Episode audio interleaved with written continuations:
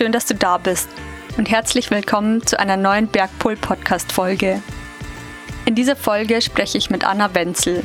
Zusammen mit einem ehrenamtlichen Team organisiert Anna das Felsheldinnen-Festival in Berlin. Das Felsheldinnen-Festival ist das erste deutsche Kletter- und Boulder-Festival für Flinter-Personen. Für alle, die nicht wissen, was das bedeutet, der Flinter-Begriff meint Personen, die sich als Frau, lesbisch, intersexuell, non-binary, trans oder agender identifizieren. Im Podcast spreche ich mit Anna darüber, warum es im Moment noch geschützte Räume in unserer Gesellschaft und im Speziellen in der Kletterszene braucht und wieso ein Dialog über kontroverse Themen notwendig ist. Außerdem sprechen wir darüber, wie wichtig es sein kann, Vorbilder zu haben, wenn man sich traut, etwas Neues wie zum Beispiel Klettern oder Bouldern auszuprobieren. Passend zum Thema möchte ich dich an dieser Stelle auf unsere Bergpol-Kurzdoku Take Heart vor Mut, Angst zu haben hinweisen. Auf unserer Webseite kannst du dir den Film, den wir in Eigenregie produziert haben, kostenfrei ansehen. Jetzt aber erstmal viel Spaß bei dieser Podcast-Folge mit Felsheldin Anna.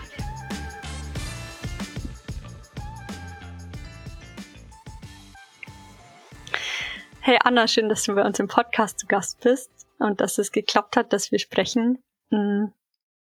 Ich habe mir für die Folge ähm, ein Thema überlegt, weil ähm, ich bei euch auf der Webseite auf einen Begriff gestoßen bin, der mich auch gerade sehr beschäftigt und ähm, ich glaube, das ist auch ein Thema, das euch sehr am Herzen liegt. Und zwar ist es das Thema Empowerment. Und meine erste Frage an dich wäre jetzt, was der Begriff für dich bedeutet. Empowerment bedeutet für mich, dass man ähm, sich gegenseitig unterstützt und stärkt und gegenseitig hilft. Also dass man ähm, ja sich austauschen kann und voneinander lernen kann, sich gegenseitig inspirieren kann und ja dadurch sich irgendwie entwickelt, also positiv entwickelt. Das ist für mich Empowerment. Mhm. Mhm. Du bist ja recht aktiv in der Kletterszene und ähm, auch in der Boulder-Szene und zusammen mit ähm, deinen KollegInnen hast du das Felsheldinnen-Festival ins Leben gerufen. Ähm, wie bist du denn zum Klettern oder zum Bouldern gekommen? oh, das ist auch schon eine ganze Weile her. Ich glaube, das liegt jetzt äh, 15 Jahre zurück. Und ich wurde mitgeschleppt von Freunden in, tatsächlich in die Boulderhalle in, in Berlin, die einzige, die damals existiert hat.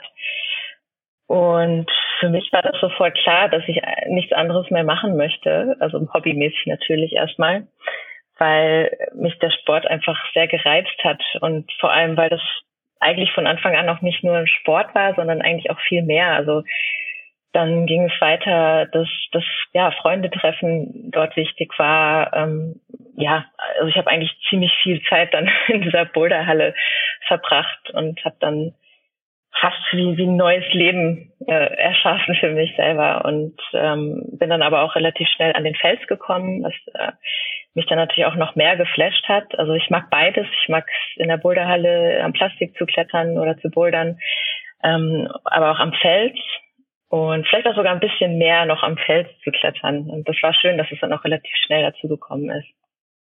Hm, was findest du am Felsklettern so faszinierend oder was begeistert dich daran so?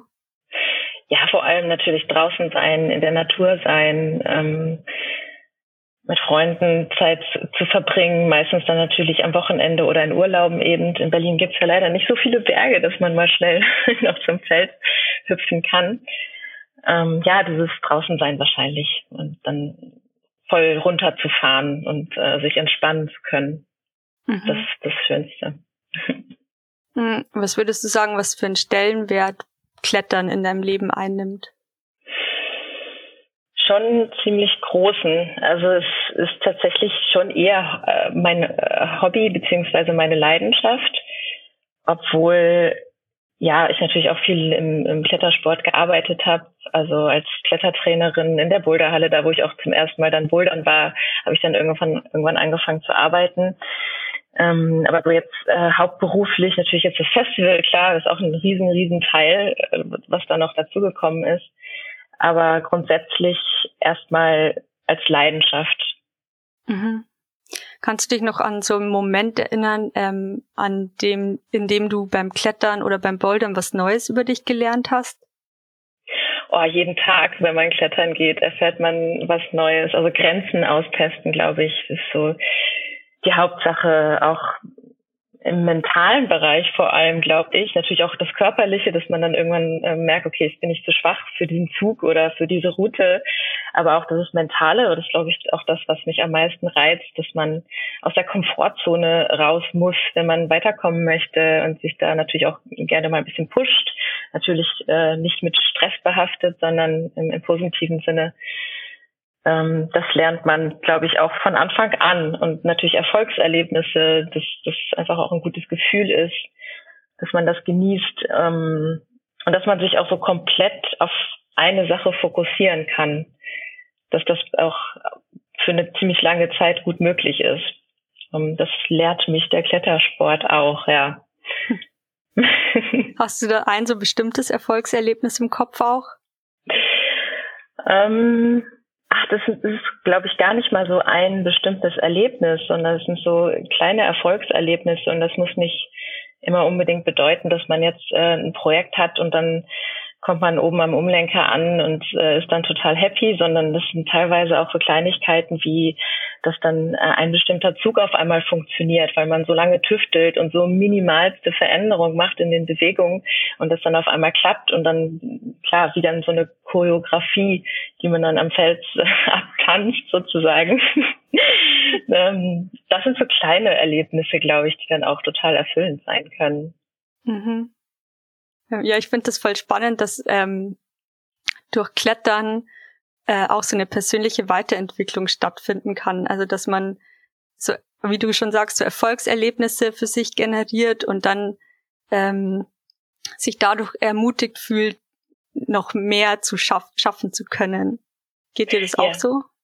Ja, total. Also es stärkt absolut das Selbstbewusstsein, weil man oft dann vor Problemen, ich nenne es jetzt mal Problemen steht im äh, Kletterkontext, die erstmal unüberwindbar erscheinen. Und wenn man dann auch natürlich ein bisschen Muße reinsteckt, dass das dann irgendwie doch klappt und dass man dann dieses Selbstbewusstsein dadurch ergattert, dass man weiß, okay, ich kann das ja doch, obwohl ich vorher von mir behauptet habe, nee, das schaffe ich ja nie, das ist viel zu schwer, viel zu komplex.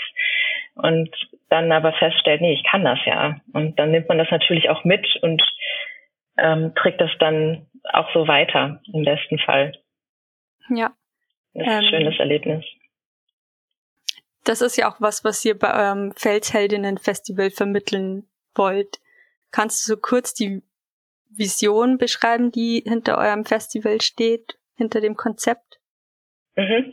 Ja, also unsere Mission ähm, ist im Endeffekt äh, durch drei Schlagwörter ähm, das, das sind so die, die Grundpfeiler praktisch. Ähm, das ist einmal Connect, Empower, Inspire. Und wir möchten gerne einen äh, geschützten und diskriminierungsfreien Raum erschaffen, um dann die Möglichkeit zu haben, sich zu vernetzen und sich, sich auszutauschen und sich dann auch natürlich nicht aus der eigenen Komfortzone herauszutrauen und sich gegenseitig zu stärken, ähm, dass ich schon vorhin meinte, sich gegenseitig zu inspirieren und auch dann vorurteilsfrei voneinander zu lernen und das genau in diesem Kontext, in diesem geschützten Raum, wo bestimmte Stereotypen einfach überhaupt keine Rolle spielen und man sich einfach wohlfühlen kann. Das ist so die Hauptmission von, von den mhm. Felsheldinnen. ähm, also ich habe mir auch ähm, euer Gespräch mit der Juliane von Binbeck Bouldern ah. angehört. Und ähm, da fand ich das irgendwie voll schön, dass ihr den Ansatz habt, dass ihr eben auch am Naturell der Frau oder am, jetzt auch am Naturell von Flinterpersonen ansetzen wollt, dass sich, ähm, dass, dass sie sich mehr zutrauen und auch ohne Zweifel dann mal in den Vorstieg wagen oder einen schweren Boulder äh, auszuprobieren. Und ähm, warum denkst du, dass es in einem Safe Space in Anführungszeichen eher möglich ist als in einer in einem normalen Setting, in Anführungszeichen in einer Boulderhalle oder in einer Kletterhalle. Mhm.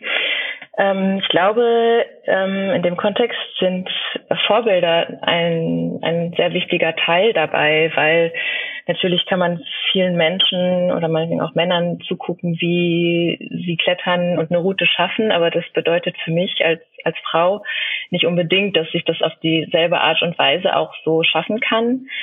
Und um ja, mir das auch selber zuzutrauen. Es ist manchmal total hilfreich, wenn man dann äh, jemanden sieht, der irgendwie eine ähnliche Statur hat, ähnliche Voraussetzungen, mhm. dass es dann doch irgendwie machbar ist. Und diese Rollenbilder sind total wichtig, also Vorbilder. Das ähm, ist schon was anderes. Man kann sich dann natürlich auch viel besser identifizieren mit der Person als jetzt mit, also ich kann mich nicht unbedingt körperlich identifizieren mit jemandem, der 1,80 oder 1,85 groß ist und eine ganz andere Reichweite hat. Ich muss dann teilweise, das ist auch dann oft der Fall in der Realität, muss ich Bewegung ganz anders machen als dann die Person. Und dann ist es ja umso besser dann zu sehen, okay, es ist möglich, ich kann das auch schaffen. Mhm. Mm, wie setzt ihr das bei, euren, bei eurem Festival um? Also ladet, lädt, oh Mann, ladet ihr dann ähm, Leute ein, die jetzt gezielt als Vorbilder dienen können oder wie ist da der Ansatz?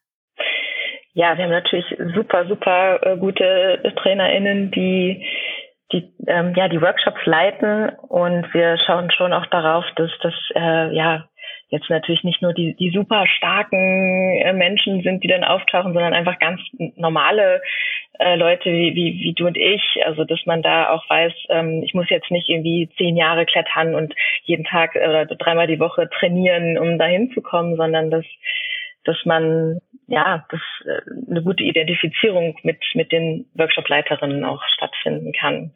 Mhm. Also natürlich wollen wir auch ganz starke Frauen haben, die äh, da präsent sind und mitmachen. Ähm, aber ich glaube, es geht eher darum, dass man ja sich gut identifizieren kann.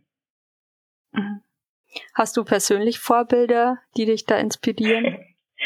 äh, ja, auf jeden Fall. Also ein äh, ganz bestimmtes, das ist Lynn Hill. Also ich glaube, mhm. äh, jeder Mensch, der, der geklettert, äh, kennt Lynn Hill. Also das ist eine absolute Ikone für mich, weil sie schon ganz früher, als der Klettersport noch, noch krass männerdominiert war, da einfach auch echt Zeichen gesetzt hat als ziemlich kleine Frau. Und ähm, da ja, konnten, glaube ich, viele Leute einpacken, wenn, wenn sie aufgetaucht ist. sie auf jeden Fall. Auch immer noch, ja. Ja, ich fand es, also ich kann es voll nachvollziehen, ähm, weil ich mir zum Beispiel auch ähm, den Trailer zu Pretty Strong angeschaut habe, auch in Vorbereitung auf das Gespräch. Und das hat mich dann irgendwie emotional so berührt, da Frauen zu sehen, die so stark klettern können und die so unglaubliche Dinge schaffen. Das, also ich weiß nicht, das war so ein ganz besonderes Gefühl für mich irgendwie. Mhm. Kennst du das auch? Ja, total. Also ich bin am meisten immer von mutigen Menschen beeindruckt, muss ich sagen. Also Stärke, klar, ist natürlich wichtig. Wenn man hart klettern möchte, muss man irgendwie äh, stark sein. Aber ich glaube, dass Mut auch eine große Rolle spielt oder meinetwegen auch ähm, eine super Technik beim Klettern. Da kann man ja auch unglaublich viel rausholen wenn man nicht unbedingt einen riesen Bizeps hat. also ja. definitiv. Also ich finde es immer sehr bewundernswert, wenn wenn man einfach auch ein, ein richtig ordentlich cooles Mindset hat beim Klettern. Ja, mega wichtig. Hast du da Tipps, wie man sich so ein Mindset ähm, generiert oder wie man dran arbeiten kann, ein gutes Mindset zu haben? Ja, es ist natürlich ein bisschen Arbeit. Also ja, das muss man auch immer wieder. Ne? Ich glaube nicht, dass das äh, einmal gemacht wird und dann hat man für, für immer ein gutes Mindset. Ähm, das ist schon Arbeit und das ist auch, glaube ich, für jede Person anders. Und da gibt es andere Themen, die dann äh, auf dem Zettel stehen.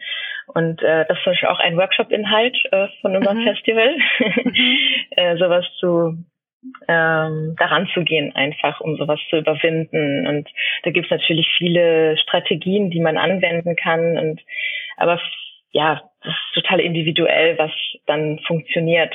Und boah, einen grundlegenden Tipp ist schwierig zu sagen. Also ich glaube, ähm, man muss grundsätzlich immer gut zu sich sein, dass man gar nicht auch dann zu sich zu sehr pusht mental und wenn ich mal einen schlechten Tag habe und dann das auch nicht läuft beim Klettern, dann ist es auch in Ordnung. Also da muss man auch ein bisschen gucken äh, nach der Tagesform, wie es einem gerade so geht. Und dann macht es auch erst Spaß, glaube ich, weil sonst quält man sich nur und man denkt, man muss jetzt im Kopf weiterkommen und mutig werden und dann hat man aber überhaupt keine Freude mehr am Klettern. Ich glaube, das ist dann schade, wenn das passiert. Ja, ja, das glaube ich auch. Ähm, ja, Jascha und ich haben auch mal ähm, uns mit dem Thema Klettern als Therapieergänzung beschäftigt und haben da auch dann einen ähm, Artikel drüber geschrieben für das DRV-Magazin. Und da ging es eben auch drum, dass man diesen Leistungsgedanken beim Klettern eigentlich ablegen sollte und das, also dass man die, die, ähm, wie sagt man, die heilsame vom Wirkung, die heilsame Wirkung vom Klettern ähm, viel mehr erfahren kann, wenn man einfach den Sport an sich genießt, anstatt zu denken, mhm. ich muss jetzt das und das erreichen. Mhm. Ja, sehe ich genauso. Also es gibt natürlich auch Phasen, wo ich einfach ähm, den Anspruch habe oder, oder mir wünsche, dass ich dann eine bestimmte Route kletter, weil ich die Linie besonders schön finde, die Bewegung toll finde und da einfach auch Spaß dran habe, ähm, auch an die Grenze zu gehen. Und das macht dann auch Spaß. Also das Projektieren macht mir total Spaß. Mhm. Aber ich glaube, wie gesagt, da müssen auch viele Komponenten passen. Also das hängt ab von den Leuten, mit denen ich am Feld bin, äh, das Wetter, äh, meine eigene Konstitution, wie viel Schlaf hatte ich in der Nacht zuvor, äh, wie stressig ist die Arbeit gerade. Also es sind einfach so, so viele Sachen, die da reinspielen. Aber wenn alles passt oder wenn auch viele Dinge passen, wenn nicht zu 100 Prozent immer passen, dann kann auch das Spaß machen. Ich glaube, das muss man für sich selber so ein bisschen herausfinden, was man möchte für den Tag auch. Und kann auch mal passieren, dass ich einfach den ganzen Tag lang Lust habe, einfach nur Pläsier zu klettern und leicht zu klettern. Also es macht mir dann noch viel mehr Spaß. ja. Ähm, jetzt hast du ja schon auch die Workshop-Inhalte von eurem Festival angesprochen. Mhm. Ähm, magst du da ein bisschen was dazu erzählen, welche Inhalte ihr thematisch aufgreift? Mhm. Also wir unterteilen das äh, Festival bzw. die Workshops erstmal in Seilklettern und Bouldern. Mhm. Ähm, beziehungsweise kommen noch dazu äh, Training und Gesundheit. Also das sind so die, die Hauptkategorien. Und ja, wir versuchen für wirklich für AnfängerInnen, für Fortgeschrittene und ExpertInnen auch Inhalte anzubieten. Und versuchen auch so ein bisschen kreativ zu sein, also ein bisschen experimentelle Inhalte anzubieten. Also das ist eine wilde Mischung. Und natürlich haben wir auch Vorträge zu bestimmten Themen. Und ja, ich habe mal gezählt, beim letzten Festival hatten wir 21 Workshops, also verschiedene Themen. Wow. Das war schon ganz ordentlich. Also wirklich für alle was dabei, egal wie schwer man klettert oder wann man angefangen hat, ob man lieber Seil klettert oder lieber bouldert. Und das ist halt auch das Schöne am Bouldergarten, wo das Festival stattfindet. Das ist mhm. großer Supporter äh, von uns, weil dort gibt es einen Vorstiegsbereich, dann einen Top-Rope-Bereich, einen ähm, großen Boulder-Bereich, äh, Trainingsboards, äh, alle möglichen Trainingsgerätschaften, die man sich vorstellen kann. Ein Yogaraum, es gibt sogar auch eine Sauna. Wir machen dann auch Flintersauna an dem Tag. Cool. Also wir haben da so viele Möglichkeiten, auch noch weitere Flächen, ähm, wo man verschiedenste Sachen machen kann. Also von Acro-Yoga bis äh, puh, also wirklich alles Mögliche, was äh, was wir anbieten. Mhm. Wow. ähm, Jetzt bin ich ganz sprachlos. Das mit der Sauna, das hat mich jetzt ganz voll geflasht. Das zieht immer. ähm, was ist denn dein Lieblingspart am Festival? Ja, das Programmieren. Also ich glaube, das ist so, das, das ist auch das Herzstück irgendwie von, von dem Festival, weil man da so unglaublich kreativ sein kann und ähm, finde das auch immer total spannend, dann Leute zu fragen, so was würdest du dir in einem Workshop wünschen, welche Themen dort bearbeitet werden oder was man macht und da ja, und auch dann die Leute, die dann zusammenkommen, das ist total toll. Also erstmal die, die Workshop-Leitung auszusuchen, wer mhm. könnte sowas gut machen. Ähm, dann ja die Leute, die da zusammentreffen und wo man weiß, so die werden auch total viel lernen. Also das, das ist wahrscheinlich auch so das, das greifbarste dann beim Festival selber, weil wenn man dann äh, im Bouldergarten steht am äh, 11. März nächstes Jahr, dann sieht man halt auch genau, was man so geschaffen hat in dieser mhm. ganzen langen Zeit. Also wir arbeiten ja, wir sind ja ein elfköpfiges Team. Ähm, ganz, ganz äh, motivierte Menschen, die jetzt super viel arbeiten, natürlich an allen Ecken und Enden. Also das sind äh, so viele Bereiche, die gerade so aktiv sind. Und genau, wir sind jetzt tatsächlich am äh, Programm dran. Also mhm. wir fangen jetzt an, das Programm zu planen. Also äh, jede, jeder, der möchte, die möchte, kann auch gerne Input liefern und uns Ideen zukommen lassen. Da freuen wir uns immer total, weil wir wollen natürlich auch wissen, was, was äh, ja so die Menschen bewegt was sie gerne machen möchten, inhaltlich. Bei der Kontaktinformation schreiben wir dann auf jeden Fall in die Show. Ja, dann können sich alle, die wollen, bei euch melden. Ähm, ist, ist es für dich auch so ein Schritt aus der Komfortzone, so das Festival zu veranstalten oder zu organisieren? Mm, ein Stück weit schon. Also ich komme so ein bisschen aus dem Eventbereich, Festivalbereich. Das hilft natürlich schon mal. Und ich mache das ja auch nicht alleine. Deswegen das ist immer schön auch zu wissen, dass da andere Menschen involviert sind, die auch super Ideen haben und viel Input liefern. Und also ich fühle mich jetzt nicht, als würde ich alleine dastehen. Ne? Es ist ja auch überhaupt nicht der Fall. Das ist, äh, das Festival ist nur möglich, weil wir zu zwölf daran arbeiten und alle total Gas geben. Und äh, das ist natürlich ein total schönes Gefühl, dann sowas gemeinsam zu erschaffen. Mhm. Mhm. Jetzt ist es ja so, dass ähm, das Festival sich an Flinter-Personen richtet und ähm, das ist ja zum Teil schon ein kontroverses Thema, warum es jetzt so Veranstaltungen oder Events braucht, die jetzt nur für, also für alle Personen stattfinden, außer für weiße Männer. Ähm, was inspiriert dich dazu, so ein, also so ein, was zu organisieren, was kontrovers ist?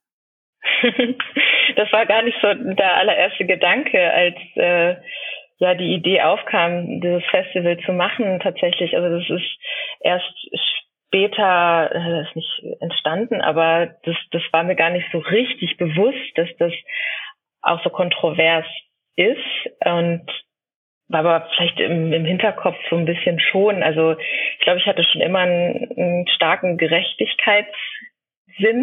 Mhm. Ich weiß nicht, ob es daran liegt, weil ich ein Sandwich-Kind bin und immer äh, mich viel durchsetzen musste, natürlich. Ähm, aber klar, mir war auch bewusst, dass dass es einfach noch so viele Ungerechtigkeiten gibt, ähm, was Gender betrifft. Und das umtreibt mich schon auch ziemlich lange. Und mir war das so aktiv gar nicht bewusst, dass, dass mich das so sehr beschäftigt. Und ich glaube, als ich angefangen bin zu klettern, ähm, war es natürlich schon auch so, dass vor 15 Jahren in Berlin, da war der Sport wirklich noch männerdominiert. Also in der Boulderhalle, weiß ich nicht, waren 20 Prozent Frauen und da fand ich es immer sehr schade, weil da brauchte ich nämlich unbedingt diese, diese Vorbilder. Also da hätte ich mir gewünscht, dass da noch mehr Frauen, Flinterpersonen dann auch stehen, mhm. weil äh, also ich, ich würde jetzt mal nicht behaupten, dass, dass ich äh, nicht selbstbewusst bin. Also ich glaube, das, das war schon der Fall, aber trotzdem ist es dann, wenn man gerade auch, ne, vielleicht auch so vor allem für, für als Anfängerin, wenn man dann in so einer Boulderhalle steht und ähm, man unterrepräsentiert ist in seinem Geschlecht, sage ich jetzt mal, äh, traut man sich vielleicht auch nicht alles. Und das ging mir tatsächlich auch ab und zu so. Und da habe ich mich immer total gefreut, wenn dann Frauen noch da waren, die dann mir auch Sachen zeigen konnten zum Beispiel. Mhm. Und deswegen finde ich das auch wichtig und natürlich gesamtgesellschaftlich betrachtet, die Ungerechtigkeiten, das liegt auf der Hand, dass die vorhanden sind. Und das zieht sich natürlich auch in den Klettersport und damit meine ich eigentlich nicht nur dann die Anwesenheit von Männern und Frauen oder Flinterpersonen, ähm, die in den Boulderhallen unterwegs sind, sondern generell äh, die Nichtgleichberechtigung der Geschlechter in, im Klettersport. Okay. Also Ihr wollt eigentlich, dass da so ein Dialog drüber entsteht, über Absolut. diese Themen. Ja, total. Also uns ist es auch extrem wichtig, dass dieser Dialog stattfindet und deswegen machen wir am Ende des Tages, äh, nach, dem, äh, nach den Workshops und Vorträgen etc., machen wir eine Podiumsdiskussion, wo dann diese Themen auch besprochen werden können. Und da sind alle Gender dann eingeladen, auch teilzunehmen und ähm, ja miteinander zu sprechen, weil wir wollen natürlich da den Austausch unbedingt fördern ne? und dass man sich gegenseitig versteht, warum braucht man diesen geschützten Raum, warum ist es wichtig, das auch irgendwie zu bieten. Und ich glaube, Berlin ist da auch eine ziemlich gute Plattform, weil da auch schon ziemlich viel Awareness herrscht, würde ich jetzt sagen. Mhm. Das ist natürlich immer jetzt ne, meine eigene Einschätzung, mein eigenes Gefühl, weil ich habe jetzt keine Studien, die das belegen, aber ähm, ich glaube, Berlin ist da schon sehr offen, was diese Themen betrifft. Und war auch schön zu sehen beim letzten Festival in 2020, dass dann noch äh, viele Menschen dazu kamen und es war eine total schöne Diskussion, also eigentlich eher ein schönes Gespräch. Und natürlich waren dann an dem Tag nicht die KritikerInnen äh, anwesend, die dann so das äh, ja das Kritische geäußert haben. Aber klar werden solche Punkte dann auch besprochen. Es gab auch einen Vortrag von der Sophia Reich, die beleuchtet hat, ob diese Events überhaupt notwendig sind und, und warum. Und warum, mhm. und wenn nicht, warum auch nicht. Und was ist die Message von Sophia Reich? Also ähm, ja, weil im Endeffekt gibt es viele marginalisierte Gruppen, die Diskriminierungserfahrung haben in solch einem Raum. Und solange das noch existiert, braucht es diese Räume. Weil jeder hat Stereotype im Kopf. Ich selber schließe mich da auch nicht aus. Ich bin ja auch nicht perfekt. Und ich glaube aber, dass man immer mal wieder auf sich gucken sollte, was so äh, dann vorherrscht im eigenen Kopf und dass man daran, daran arbeitet. Und deswegen ist ja diese Aufmerksamkeit total wichtig, dass man das immer mal wieder äh, auf den Tisch legt und bespricht, finde ich mhm. wichtig. Aber ist dann, ist dann das Ziel eigentlich, ähm, dass quasi gesamtgesellschaftlich ein Raum entsteht, in dem einfach jeder so sein kann, wie er ist, oder? Mhm, genau, also ein geschützter Raum, diskriminierungsfrei, ohne äh, gesellschaftliche Zuweisungen, also ganz frei von, von allen gesellschaftlichen Zuweisungen. Genau, das ist das Ziel. Okay. Aber, aber dass dieser Raum jetzt auch in der gesamten Gesellschaft entsteht, glaubst du, dass das möglich ist? Also, dass sich die ja. Gesellschaft so wandelt, dass jeder irgendwann so sein kann, wie er möchte. Mhm. Ist natürlich ein super langer Weg, ne? Also ich glaube, da sind wir, wir sind schon viel weiter, weil man diese äh, feministische Bewegung in den, gut, die ersten äh, äh, Aktion gab es natürlich schon in den 20er Jahren, aber ich glaube, äh, so in den 50er, 60er Jahren wurde schon total viel erreicht. Und trotzdem dauert es natürlich wahrscheinlich noch mehrere Generationen weiter, bis das wirklich so sein kann. Aber wenn man nichts macht, passiert ja auch nichts. Also ich glaube, das ist total wichtig, dass wir trotzdem versuchen, das Bewusstsein der Menschen zu erreichen und auch hoffen, dass das viele zulassen, ist natürlich auch immer eine Frage von ähm, Bereitschaft, wie die Leute bereit sind, das auch zuzulassen. Und irgendwann wird sich schon auch was verändern, auch jetzt, weil wir in dieser kleinen Mini-Bubble, in dieser Kletter-Community unterwegs sind. Ähm, ist natürlich eine, eine Entscheidung, weil diese Bubble ähm, mir total wichtig ist und ich da natürlich als erstes was bewegen möchte und ich da den, den größten Bezug zu habe. Aber grundsätzlich muss das natürlich noch viel weitergehen und in unserer Gesellschaft allgemein natürlich auch verändert werden. Ja, aber das wäre jetzt meine nächste Frage gewesen, wie du die Bereitschaft in der Kletter-Community wahrnimmst, ähm, in den Austausch zu gehen und auch schwierige Themen oder schwierige Themen in Anführungszeichen, aber so kontroverse Themen auch zu besprechen. Hm. Ja, ich glaube, das ist die größte Krux, ne? die Erreichbarkeit der Menschen, die vielleicht auch gar nicht unbedingt ein Interesse daran haben, sich damit auseinanderzusetzen. Aber ich glaube, dass je mehr Leute sensibilisiert werden und das dann meinetwegen auch im Freundeskreis mal ein Thema ist, wird es die auch die erreichen. Und ich glaube, das ist dann auch möglich, wenn das weitergetragen wird, dass es dann irgendwann auch ankommt. Also doch, also ich habe da schon große Hoffnung, dass äh, dass wir auf jeden Fall äh, auch was bewirken. Sonst könnte man das, glaube ich, gar nicht machen. Was hast du persönlich mit der Kletter-Community für Erfahrungen gemacht? Grundsätzlich total gute. Also nicht 100 Prozent gut, also ähm, durchmischt. Also es kommt auch immer ein bisschen darauf an, wo man sich bewegt. Also wie gesagt, ich würde jetzt mal behaupten, dass die Berliner Kletter-Community schon sehr aufgeschlossen ist, obwohl da sind wir auch auf Nichtverständnis gestoßen. Also wir organisieren jetzt ab Oktober ein äh, Eventkarussell. Das bedeutet, dass wir Flinterabende in den Boulder- und Kletterhallen in Berlin organisieren. Es ist dann ein Tag oder ein Abend, wo dann ähm, ja dieser geschützte Raum sozusagen zur Verfügung gestellt wird.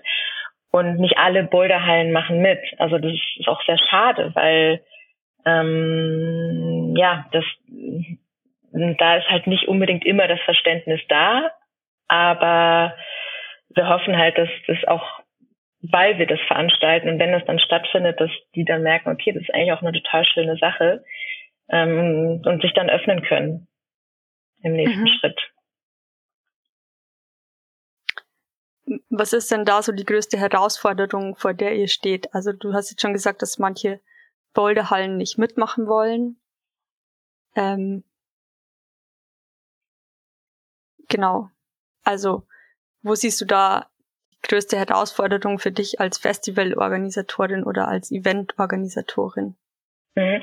Also die, die nicht mitmachen wollen, das, sind, das ist wirklich ein minimaler Teil. Ne? Also die meisten, also 90 Prozent der, der Hallen sind da total aufgeschlossen und freuen sich auch, dass sowas organisiert wird.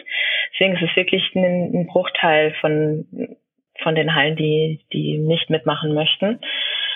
Und deswegen ist es auch gar nicht so weiter schlimm, weil äh, man kann nicht immer alle Menschen erreichen. Das ist, das ist, glaube ich, Fakt. Und es ist natürlich wäre schön, wenn alle mitmachen würden. Und das ist eine Utopie erstmal, aber wer weiß, vielleicht äh, verändert sich das auch nochmal. Ähm, also deswegen ist, ist, sehe ich das gar nicht als so kritisch, weil die, die Boulderhallen, die mit im Boot sind und vor allem der Bouldergarten, der uns schon äh, von der ersten Stunde an unterstützt, das äh, ist schon so viel wert, dass wir da diesen Raum auch kriegen oder dass die das schön finden, dass ähm, dieser Raum dann auch mal äh, existiert, ein Tag im Jahr, äh, ist das, glaube ich, auch total schön zu wissen, dass es viele Supporter gibt. Ja. Okay. Ähm, zweifelst du auch manchmal an dem, was du tust? Nie. Ich zweifle nie daran, äh, außer an dem Workload. Weil es einfach wahnsinnig viel Arbeit ist und wir alle ehrenamtlich tätig sind. Also wir machen das einfach mal nur so nebenbei natürlich mit sehr viel Herzblut ähm, und es äh, raubt einem manchmal schon ganz schön viel Energie, aber ich glaube, die Belohnung am Ende, wenn man dann äh, ja das Resultat sieht, ist äh, ja ist super. Also dann hat man immer wieder neue Energie, um dann in die nächste Runde zu gehen. Aber inhaltlich äh, tatsächlich nie. Also ich bin da so von überzeugt, dass das eine gute Sache ist. Das glaube ich auch nicht, dass das irgendwann mal eintreten wird. Das ähm, ich glaube, das ist eher auch eine, eine Lebenseinstellung als mal eine, irgendwie eine Idee, die man hat. Mhm. Also das lässt sich so am Ball bleiben, die, die eigene Überzeugung. Ja, das ist, glaube ich, so die intrinsische Motivation an der Stelle, warum man etwas weitermacht, obwohl es anstrengend ist. Und man aber das innerlich so sehr möchte, dass natürlich auch die Veränderung stattfindet. Ist ja dann nicht nur ein cooles Event auf die Beine zu stellen und alle tanzen, sondern ja, die, die Message die man damit transportiert. Das ist total wichtig. Ich meine, so die intrinsische Motivation hilft einem ja auch, eine Kletterroute zu schaffen oder Absolut. eine schwierige Boulderroute.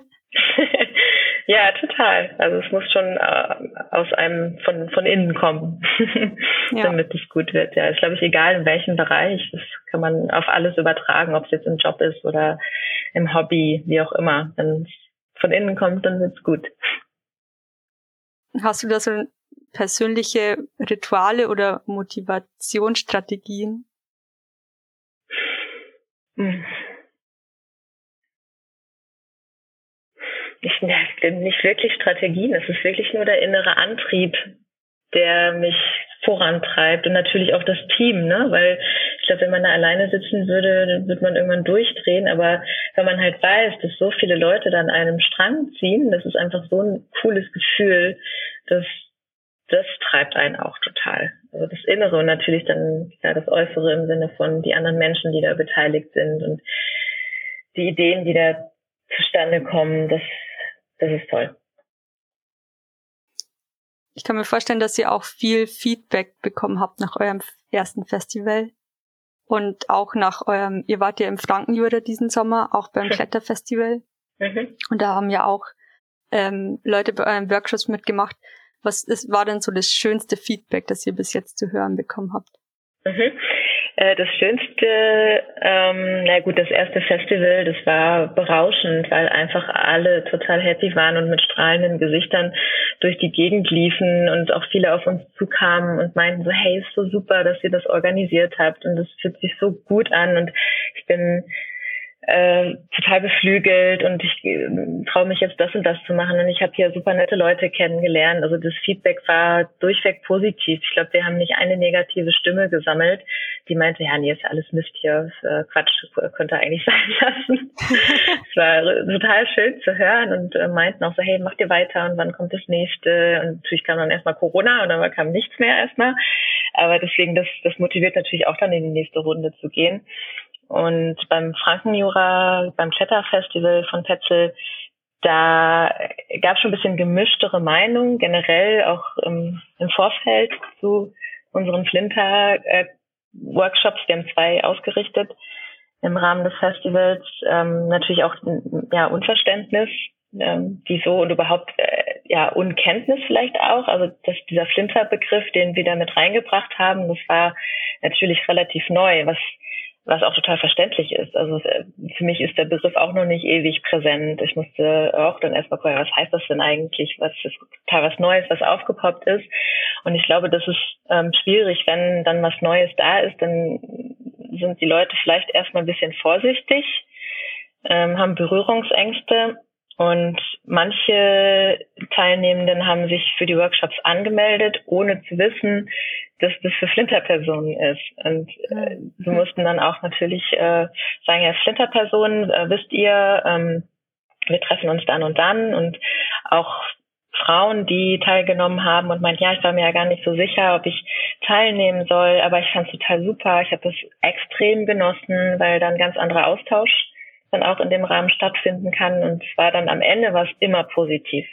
Also es war dann die Teilnehmenden, die da waren und auch dann im, also während des Festivals auf, äh, auf der ähm, Freibadwiese wurden wir auch angesprochen, auch von, von Cis-Männern, die dann meinten, ich finde es richtig cool, was ihr macht. Und auch der Veranstalter ähm, hat uns da total supportet und fand das Wording auch super und da sind wir auch total dankbar, dass wir überhaupt die Möglichkeit hatten, das so in dem Rahmen in Bayern, die vielleicht nicht unbedingt äh, oft die aufgeschlossensten sind, ähm, das dann so äh, durchzuführen. Ja, das war gut. Hm, cool. Ähm, jetzt habe ich noch eine Frage, die du vielleicht ein bisschen ausführlicher beantworten kannst.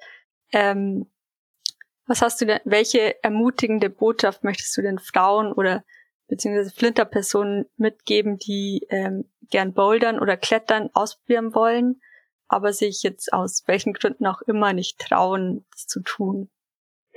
Mm.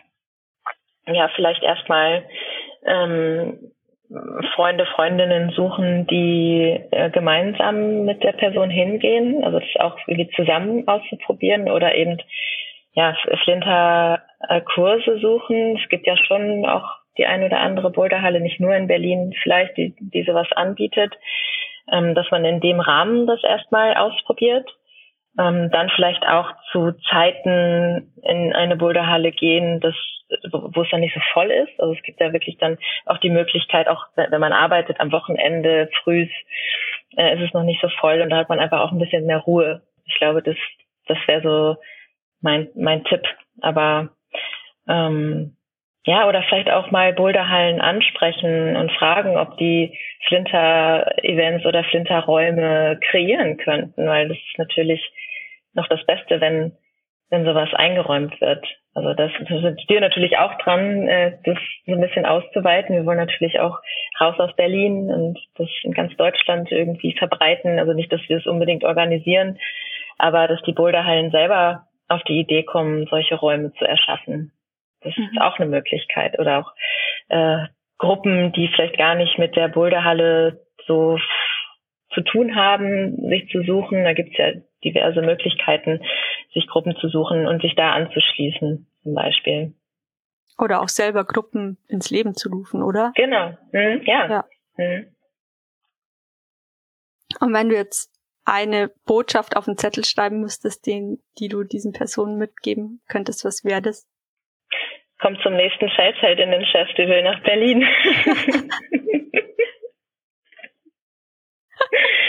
das auf jeden Fall. Schön. Ähm, ja, Anna, danke für die vielen Einblicke und den Austausch mit dir.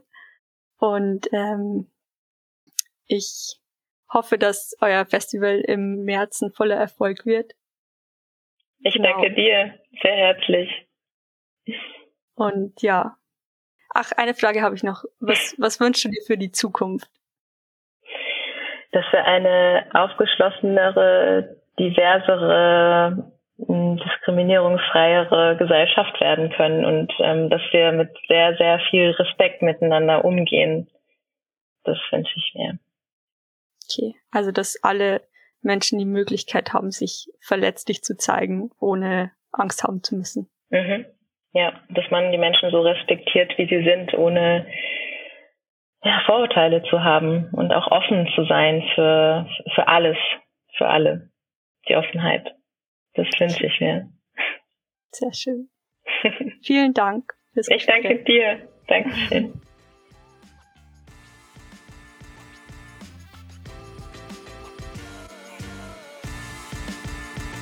Vielen Dank, dass du bei dieser Podcast-Folge dabei warst. Alle Infos und Links zu unserem heutigen Gast findest du wie immer in den Show Notes. Dort habe ich dir auch unsere Bergpol-Kurzdokumentation Take Heart vom Mut, Angst zu haben verlinkt. Mach's gut und bis zum nächsten Mal.